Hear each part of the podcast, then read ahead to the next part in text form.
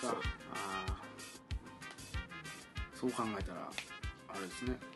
一時たりともぼーっとしてる時間はないですねいやないっすよ、ねなんかマジであのーこの間も木曜日も言ってたんですけど、うんあのねはい多分ねうんいっちゃん重要なんてねあのね五感鍛えることなんですよ、五感うん、うん五感っていうとまずえー視覚視覚目ですねはい映像情報次じゃあ聴覚聴覚、えー耳耳触覚触覚、えーえー手手とかあこう肌ですね肌そうあ体ですねあーなるほどうん風を感じるとかねなるほど触覚です触覚ね、うんえー収穫収穫花花匂いはい味覚味覚舌でこれ5つですほを鍛えること以外は多分しなくていいんですようマジでマジでそれを鍛えるのだけが多分重要なことであもちろんあれですよそのだからそれがあってそれをなんかこうインプットする能力じゃないですか、はいはいはいで今度アウトプットするのにその体運動であれば体使わないとダメじゃないですか、うんうんその時にかこれも言ってたんですけど体鍛えるとよく鍛えるって何なんってういう話あるでしょ、んで大体みんな筋肉鍛えるじゃないですか末端の、僕は究極的に言うとそのこの脊椎だけ鍛えたらいいなっていうう、ん脊椎を中心に鍛えればもうね全部強くなるんですよ多分鍛えるというか脊椎の感覚を鋭くするっていうことそう感度を磨くであでり、すねまあ武術的に言うと寝るっていうんですけどあーだから鍛えるっていうかそのガチンと強いっていうのもまあもう時には必要でしょうけど、はいはいまあ言うたらしなやかさとかそうです例えば右に1センチ動かせっつったら動かせれるかどうかみたいなグッとか言ってそうそうあの5番目から6番目の間を1センチ動かせとかとかですそうそうそうそうそうそういう話です、うん、でもそれって練習したらできるじゃないですかいや多分できるんでしょうですよねできるって僕は、今で言えないですけど、んできるんでしょうねんん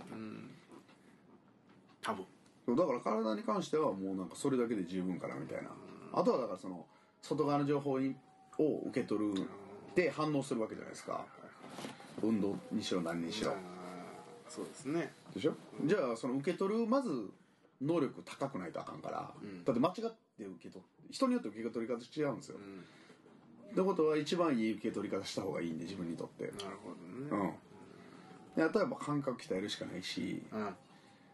でそれを今度発信するってなると自分の体が必要なんで、まあ言ったら言うことの聞く体にしないとダメじゃないですか、はいはいはいそのためには背骨を鍛えないとあかんっていう5番目と6番だけやっときゃもういけるやろみたいなそれ以外何もいらんやろみたいな目ううんん、すごいですねそうそうそう まあ確かにでもそのソゲッチの言う通りなんでしょうけどもはまだまだ僕たちこの一般民間人にはい3日一緒 ですよまだ 一般ちょっ民と間人ちょっとまだあのなるほど100%全部理解しましたっつって5番目と6番目ピュッと書いて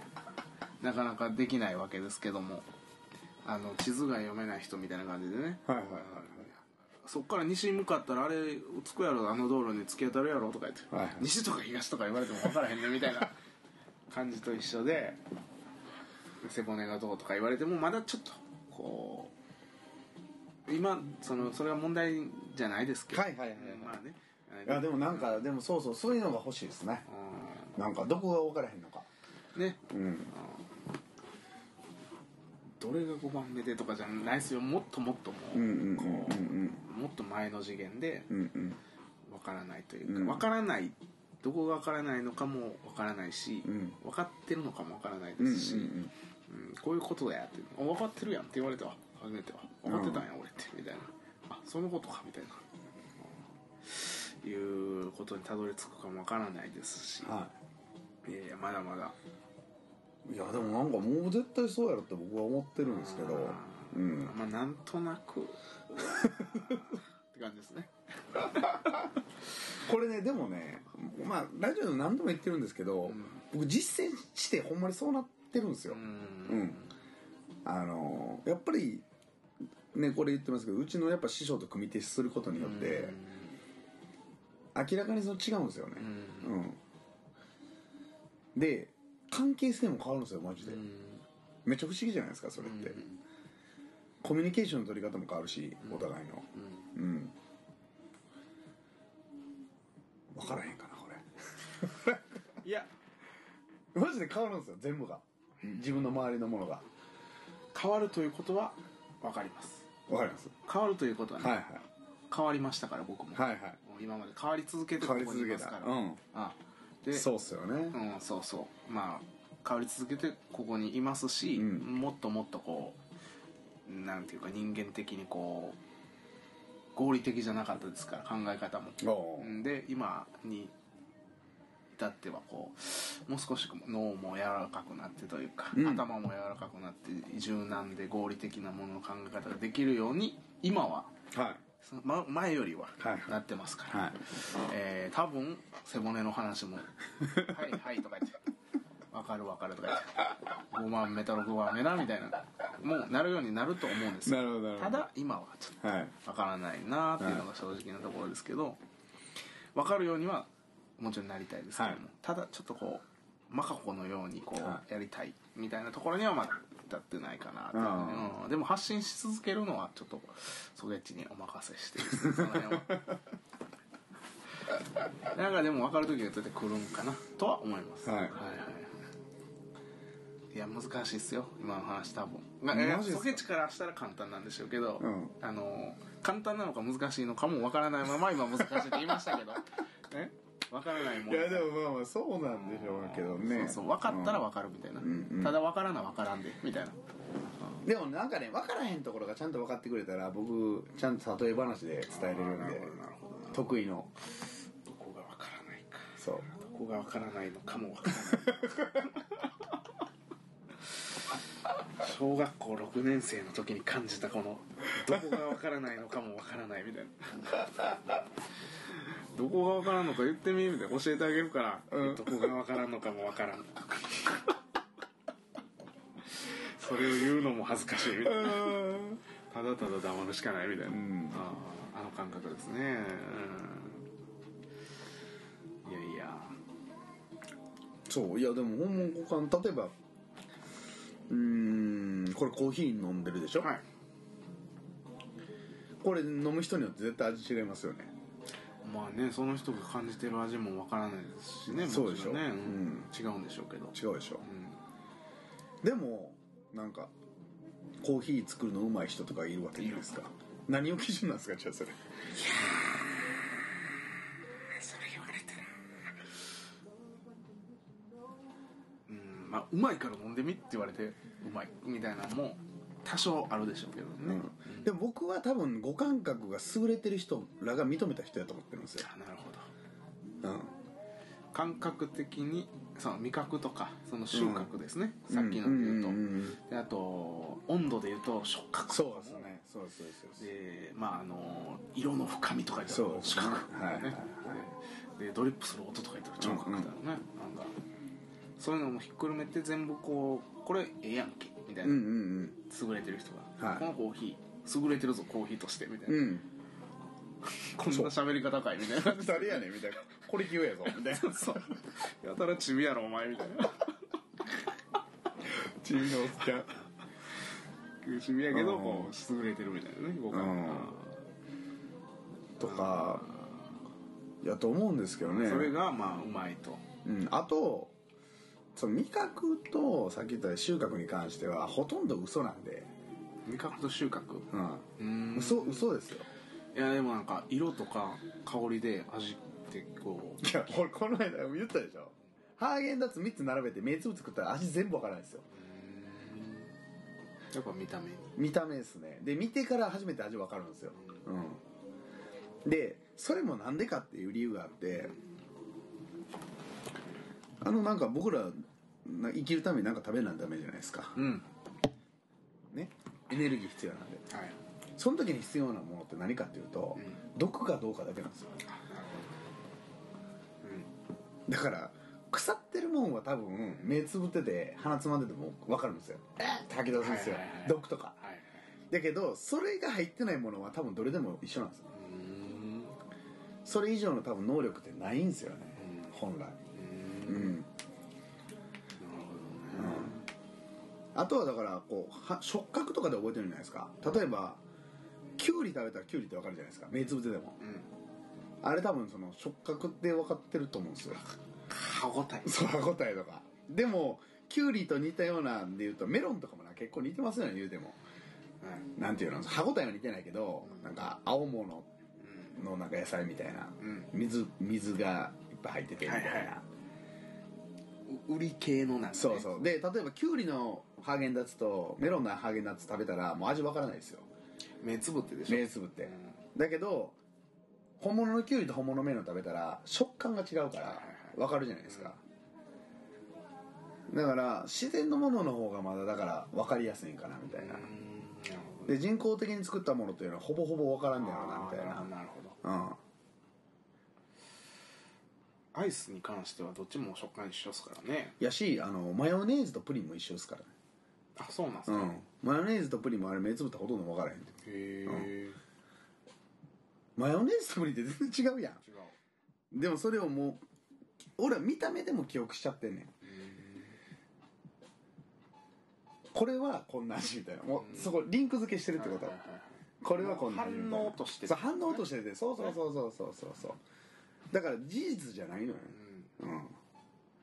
うんそう考えたら味覚収穫に関してはちょっと怪しいなみたいなまあ、確かに何食ってもうまいとか言う人いますしねそうそうそう食い物はうまいみたいなだから鍵屋も言ってたけどさ、あの料理人の鍵屋も言ってたけど結局その重要なのはその見た目と、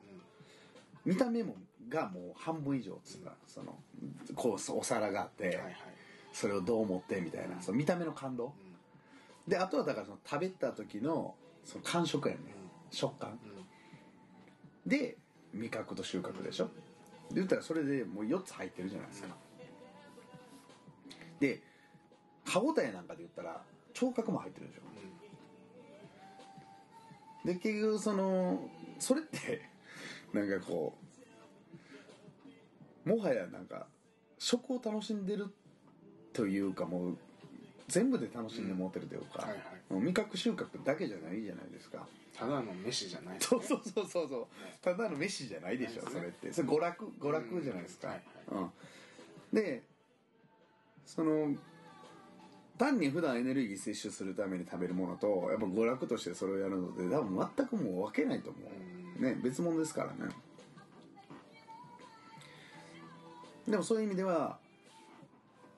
あの、まあ、食べるものものに関しても、まあ、みんなそれぞれ好きなものはあると思うんですけど味わい方ってそれあれじゃないですか本人次第じゃないですかその五感覚を使ってこれを味わって楽しむうん楽しめる人とうんうんただ何も考えずにもうなんかテレビ見ながらいそれを食う人でも全然違うし、うん、お店でそれを食べるのとコンビニでそれを食べるのは違うじゃないですかうんそうですね僕もだからあのバーベキューとかする時はパックの薄切りの肉はうん買わないですよ、絶うんう対んうん塊肉であったり分厚めの肉を買うんうんですよ、はいはいはいはい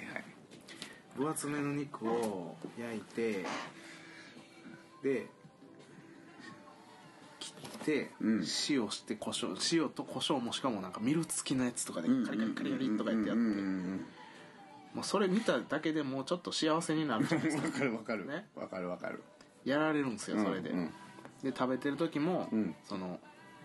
分厚い肉を食べた時の方がこう食べてるなというこの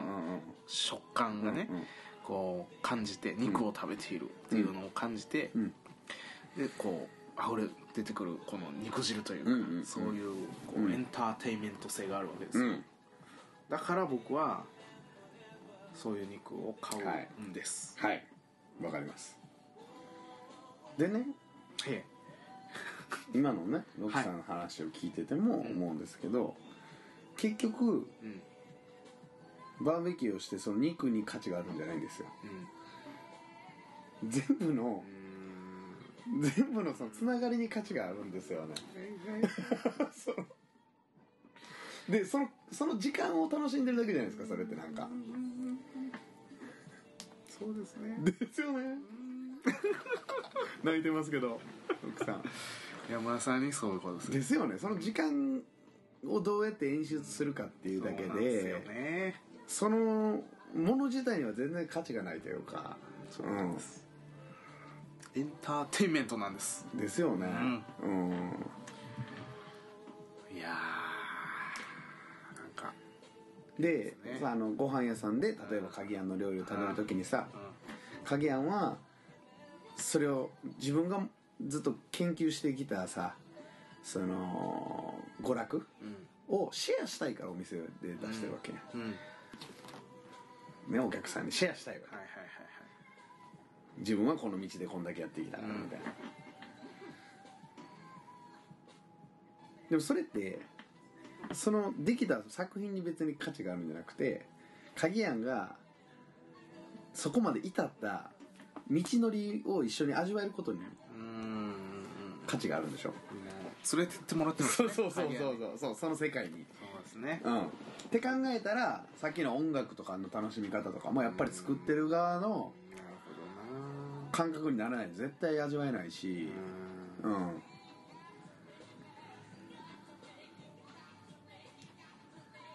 単にそれがどうとかみんなが誰々がどう言ってたかどうとかうんそんな話じゃないっすよねそうですそうですん音楽に関してはもう特にそう思いますねうんなんかこういつどこのいつの時代でどこの国でとかそういうのはもうあんま関係なくて、うんうんうん自分がこうパッと聞いてあこれめっちゃいいやんうみんたいな、うんでいいと思ってたらあ実はこうこの人が作ったやつでしうた、んあうんなるほどっていうのはこう後からこうつながるだけで、うんやっぱりこう聞いた時にうんとまあいろいろシチュエーションあるんですうけんど、うん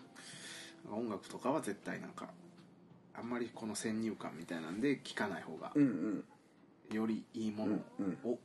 選べると思いますね、うんうんでねそういうふうなね見方をしてると大体ねいいのと悪いのって見分けつくようになるんですよ、 はい、はい、マジでいいのと悪いのうんうんでいいやつはやっぱりねほんまにその作った人がやっぱそれ好きやしうん時間かかってるしうんめっちゃ深いんですよねなんかうこんうであんま良くないのはなんかこうなんていうのみんなが好きそうなものを作るみたいなうんうんちょっと商業的というかそうそうそうそうそう万人受け別にそれはそれでいいんですけどそうそうそうそうだけどそのそれはそれでいいんやけどもさっき言ったみたいにそれは娯楽のレベルとしてやっぱり浅いんですよだからもったいないんですよ目的がちょっとねそうそうそう意そう識が違うというかそう意識が全然違う目的意識がうんそうですねうんだから、まねずっとそんなんさあの同じことをずっとやるよりもさ一個ずつでもなんかこう味わい方が深まった方がやっぱ、うんどうせみんなうんね年取っていくんですからそうですねうんその違うねその、まあ、年輪というか、いうのを重ねた方が、うん、楽しいよねみたいな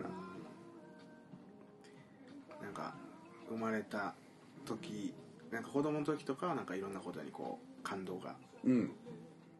できてましたね、はいはいはい素直にねそうで大人になったらだこうだんだんこうまあいろいろ経験することによってですね、うんこうんまあ、感度が鈍ってるわけではないでしょうけども、んまあ、まあこれまあ似たようなもん前も見たなとかそうそうそうそうそうーんなんかそんなことも思うけどがなんかちょっとこう見方を変えたりこう深くこう味わおうとすればもうもっともっとこう感動するそうことっがすできよるそうっすよ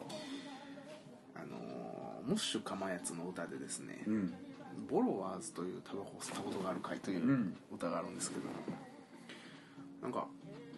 それにですねうんあのなんかえっとね「君はある日自分が、えー何をやっても感動しなくなっていることに気がつくだろう」みたいなね、うんうん戻れて、えー赤ん坊の時のように戻りたいと思うはずだみたいな、うんうん何をやっても全てが新しくて感動した、えー時に君は帰りたいと思うだろうみたいな歌詞があるんですけど、うんなんかそういうことを今ちょっと思い出しました、うんうんうんまあそれだけなんですけどいやでもでもこう思い出すんですよ ねうんいやで急にねもっそういうことがもしかまつはまだちょっと甘かったな ともうそれそれそれそれよりもっとこうもう一歩上を行ってるぞはいはいはいうん、週間前ですね。週間前ですねじゃないですけどね。そうね。五感を鍛えるということね。そうあうんーなるほそうなんですよねでその五感鍛えるののやり方は今目の前のことを見るってことなんですよど。うん。目の前のことをね今目の前にこう起こってること現在起こってること、だけどそのじゃあ逆に言うと鍛えてないのってどういう状態かっていうと多分目の前のこと見ずにあれなんですよね過去の記憶とか先の起こりうることとかをこう想像してるんですよその時って自分の、ま、今の現在のセンサーが働いてないんでうん感じ取れないんですよねわかります。うん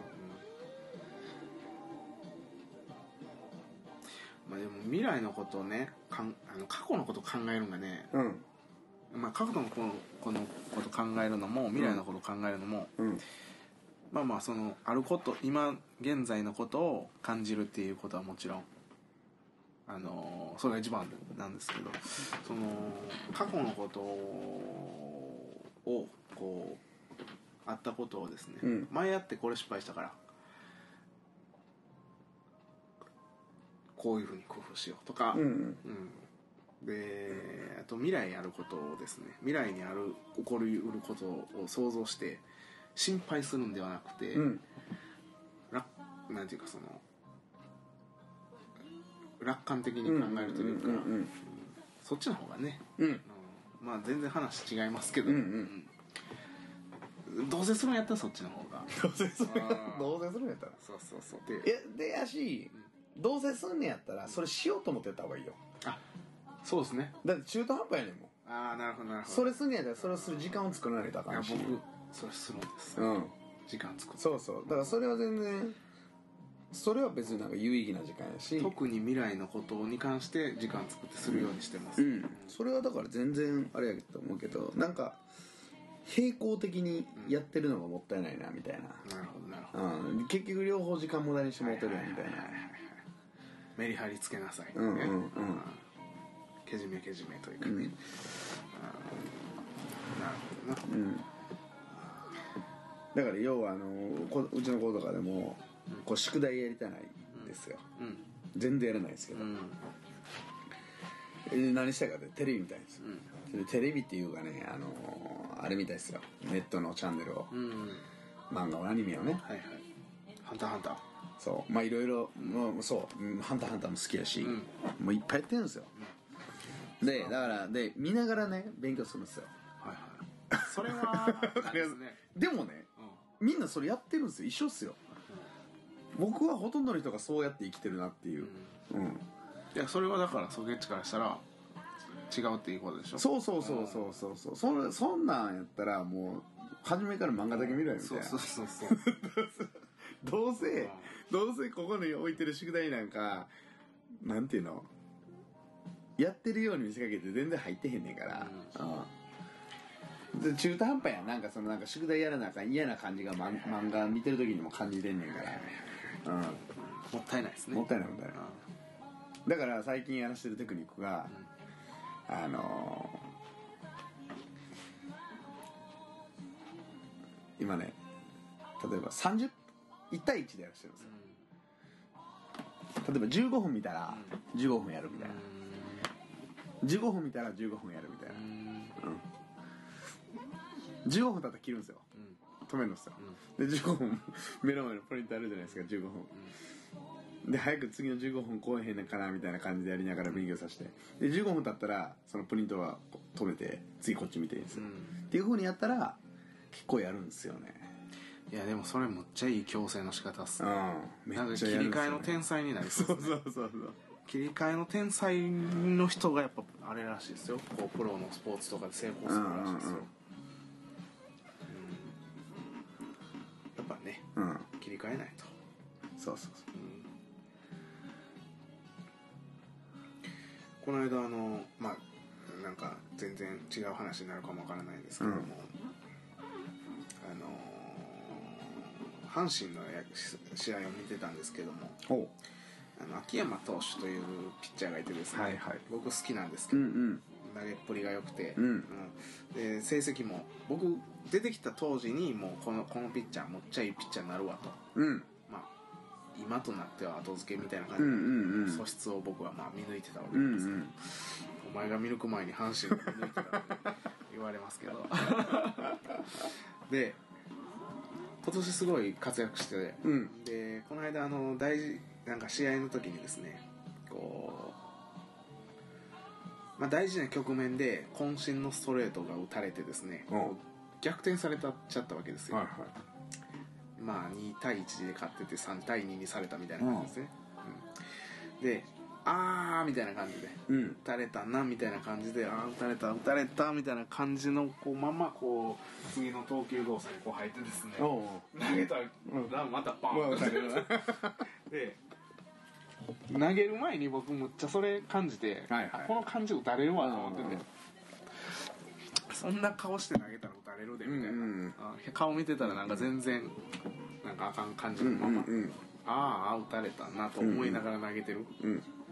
で打たれるなと思ってパーンと打たれて、うん解説の人が「いやもう全然切り替えできてないですね、うんうんうんこれキャッチャーまあ取った方がいいですね」うんうんみたいなこと言っててやっぱりその逆転されたのはもう仕方ない、うんピッチャーは開き直りが大事でですね、ノーアウト満塁で、えーノースリー、えーあと1球ファウボールを放ったらうん負けると、うんえーかといって甘い球も投げれないけど、うんうんどうしようとかよどうしようどうしようどうしようピュッて掘ったら絶対ダメなんですうよ、んまあ別にええわと負けても、うん知らんと うんもうあの、まあ、一番いい球ももうこなんていう、まあ、ど真ん中に、うんまあ、投げるだけでうんす、そういう感じで投げそういう心持ちで、もう負けても仕方ないなっていう心持ちでこうピュッて投げるうんうんと、うんいい結果にこう転んだりするわけですね、うんうんだからその何でも窮地に立たされた時こそこううんうん切り替えるというか、うんうんうんその切り替え方みたいなのを癖づけといた方がうん絶対に僕はいいと思いますね、そうっすなんかやたら疲れてもうてもうついてないこととかがバンバンバンバンってこう起こることもあります人生、うんうんあの生きてたらああまあね別にそんな今はしんどいけど、うん別にもうもうちょっとあと何時間もすればもうこれも終わるしみたいうんうなん感じでこう切り替えていけばいいんじゃないかなと。あとねもう一個ねよくないなと思うのはねなんか日本で反省させる文化なんですようん、そうですね今回のちょっとまああれでも思いました会社の会議でもでその何が立ち悪いかってそれがほんまに正しいと思ってるんですよそうですねうんもう疑う余地もまあだるいなとか思いながらも、うんまあでもやらなあかんしと思ってるんですね、うん別にそうじゃないですからねそうそうそうそう全然その建設的じゃないですうんそうかそら、うそう考え方としてだからね今の例えばこうねピッチャーが、これ渾身の球投げで打たれたわけじゃないですか、でそそれをね例えばバーンと打たれたすげえなあいつで終わりでしょ、う んそうですよねですよねだって渾身の球投げたんでしょっそうそうしゃあない別ていにうか俺の渾身の球を打ったあいつすげえやみたいな、でであいつやばいなすげえなって、てかこいつはもう打たれへんやろってもうまだ渾身投げたらいいだけじゃないですか、でそいつにも打たれたら「もう俺ちょっと今日あの疲れてる から帰ってくれ」みたいな「今日あかんわこれ帰って俺寝るわ」みたいなそういう切り替え方もこいやでも多分次のやつであ連続で歌えれるのってやばいと思ってるんですよまあねそうなんかねそうそうそうそうやばいって思ってるからやろうしなんかもうそう引きずってるんですよねうん打たれたことをシそョうそうそうックがこう言えないまま投げてるんうでんすよ、うんそれ打たれますよそうんんうな、んうん心ここにあらずやのに蹴って投げたらねそうそう魂のこもってないボールやから、でもねショック受けるかどうかもねほんまさっきのそうっすね言ってたね初めのね自分の設定の問題なんですよいやねーそうですね、ほんまそうですねうんうんああ確かにそうですね、うんどっちに転んでもやるべきことをやるだけやみたいなねそうそうそうそうそうなんかやる前にそれ決めとくんって結構重要っすよねあそうですね、もうんその覚悟の勧めですよね、うん何をするにもやっぱある程度覚悟っていうのはね絶対必要ですからね、うん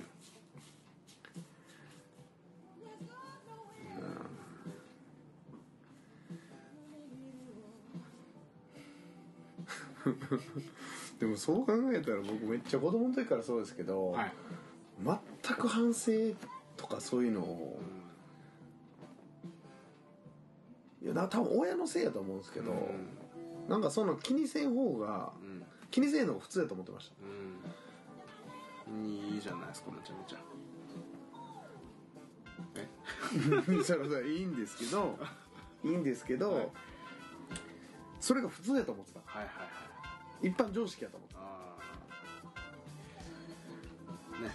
た逆やったっていうなんかね、んどうやらそうみたいなですね、そうでこの間えーはいボーリング打ったんですよ久しぶあはいあこちらここで見ました りに見ましたうんボーリング綺 麗なフォームでしたね、すごいさん。マジです か。マジですかプロボーラーになりまあのー、あのねその時にも実はね僕ねさっきみたいなことを自分の中でやったんですよさっき言ってたあの、こう自分をどこに持っていくかみたいなねで2ゲームやったんですけどなんか1ゲーム目は